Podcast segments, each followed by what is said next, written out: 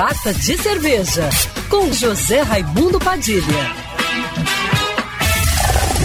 Alô, ouvintes da rádio Band News FM Rio, saudações cervejeiras.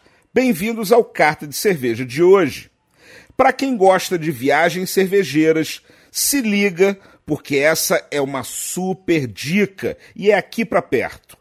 Começou a operar em Búzios a nova fábrica da cervejaria Búzios, com o conceito de fábrica boutique e de cervejaria destino, ou seja, uma unidade de produção cervejeira que é também um destino turístico com área de convivência e consumo para o público, com a previsão de um bar com muitas torneiras de chopp artesanal fresquíssimo, vindo diretamente dos tanques de maturação ao lado de onde você está bebendo, que será um Biergarten com espaço para cerca de 100 pessoas. A inauguração acontece nesse fim de semana e você pode acessar de carro pela rodovia RJ 102 ou de barco pelo canal principal do bairro da Marina.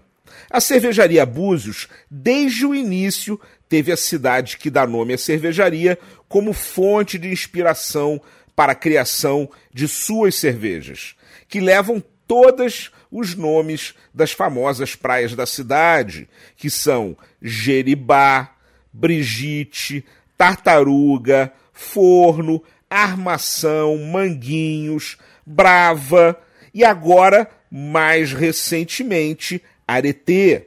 A fábrica de Búzios, que foi projetada para ter diversos atributos sustentáveis, já começa com uma produção de 20 mil litros por mês para atender a demanda local. Recomendo a visita. Saudações cervejeiras e para me seguir no Instagram, você já sabe, arroba Padilha Sommelier. Quer ouvir essa coluna novamente? É só procurar nas plataformas de streaming de áudio. Conheça mais dos podcasts da Band News FM Rio.